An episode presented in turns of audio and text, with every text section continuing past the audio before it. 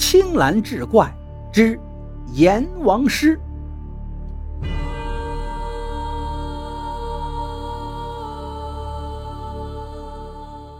话说清朝时候，保定府有一个叫韩文学之人，家中贫穷，但他自幼聪慧，博览群书，学识渊博，十八岁就中了秀才。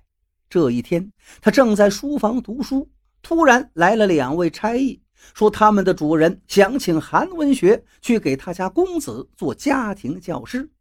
韩文学问他们是谁，他家主人是什么贵人，但这两个差役都没有正面回复，但是已经备下了丰厚的礼物。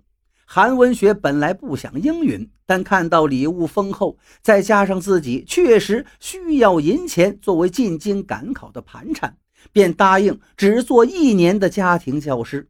于是约好了相去的日子，两个差役放下礼物便走了。到了约定之期，果然有车来接。行进的道路是漫长而曲折，是以前他从没有走过的地方。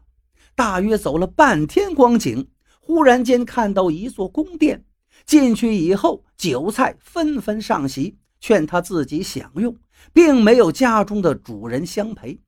撤席之后，那公子出来拜见，只见这家的公子十四五岁，温文尔雅，长得是一表人才。行完礼后，韩文学便开始教学，学的也是四书五经之类。公子非常聪明，一点就通，一学就会。这公子每日晚上才来学两个时辰就走。韩文学因为不知道主人的家事，心中颇有些疑惑。就这样待了半年时间，从未见过这家主人，只有两个仆人照顾他的日常起居。他也曾私下打听主人的情形，两个仆人都不再说明。过了一年，这一晚上公子没来。韩文学趁那两个仆人也睡了，便自己起身到外面去闲逛。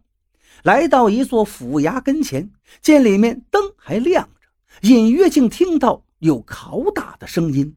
他从窗户偷偷窥视，只见有一位君主模样的人坐在大殿之上，那台阶下竟是刀山火海，都是阴间的景象。韩文学大吃一惊，正要退回去。里面的君主已经发现了他，就停下审判，让差役把他请了进去。